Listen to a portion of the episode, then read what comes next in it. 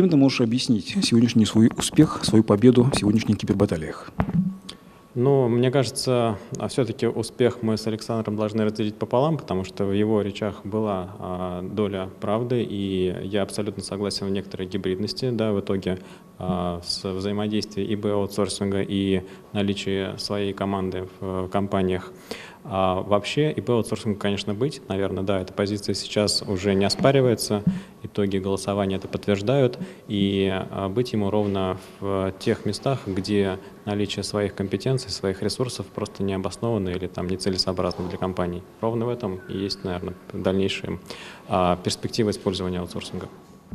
Не кажется ли тебе, что э, подобные тенденции ставят под сомнение сегодняшнюю принятую модель ИБ-вендора и руководителя службы информационной безопасности?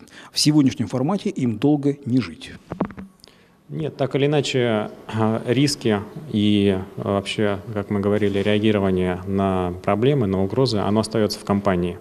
А, риски должны пониматься руководством, да, это вот тот самый там директор по информбезопасности, а доноситься должны до менеджмента, до вышестоящего менеджмента. Сам директор по информбезопасности, конечно же, все риски может целиком не охватить, ему нужна своя команда, которая правильную фактуру, правильную информацию, в том числе с привлечением а, ИБ аутсорсинга, преподнесет. Поэтому место всегда будет, и нельзя сказать, что там аутсорсинг целиком заменит службу информбезопасности в компаниях.